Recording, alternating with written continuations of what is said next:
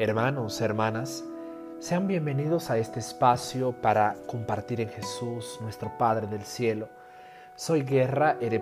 Paul, un joven escritor y quiero hablarles de Jesús, de aquel que ha transformado todos los rincones de mi vida y que la divina misericordia de Dios nos abrace en este momento.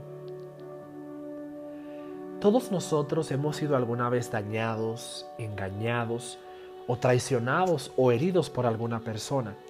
Y eso crea una herida en nuestros corazones que muchas veces se nos hace difícil sanar. Aquella herida puede eh, con el paso del tiempo abrirse mucho más si es que no recurrimos al perdón.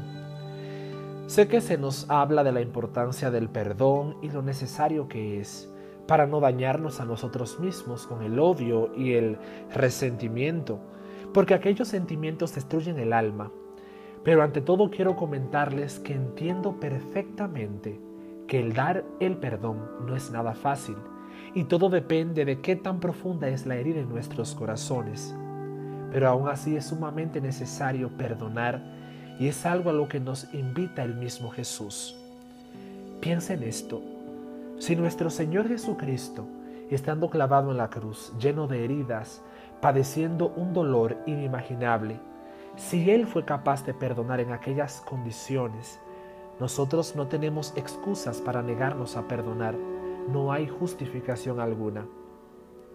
Sé que hay heridas que nos parecen imposibles de sanar, traiciones imposibles de olvidar, mentiras, calumnias, ofensas, ilusiones destruidas.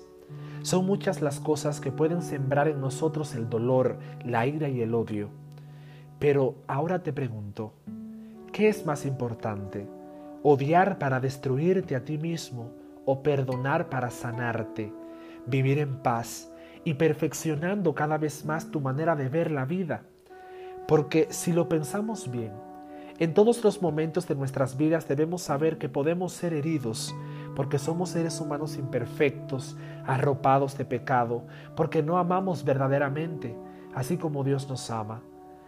Finalmente quiero decirte que no importa la intensidad de la herida, por sobre todo está la fuerza del amor, que también da paso a que Jesús entre a tu vida y se sienta complacido al ver en ti que verdaderamente lo amas, porque practicas sus mandamientos y le obedeces, lo imitas, y eso quiere Dios de ti y de mí. Ahora, hermano, hermana que me escuchas, te invito a finalizar este momento con la oración de Santa Faustina que ha transformado vidas. Oh Jesús, escondido en el Santísimo Sacramento, mi único amor y misericordia, te encomiendo todas las necesidades de mi alma y de mi cuerpo. Tú puedes ayudarme porque eres la misericordia misma. En ti pongo toda mi esperanza.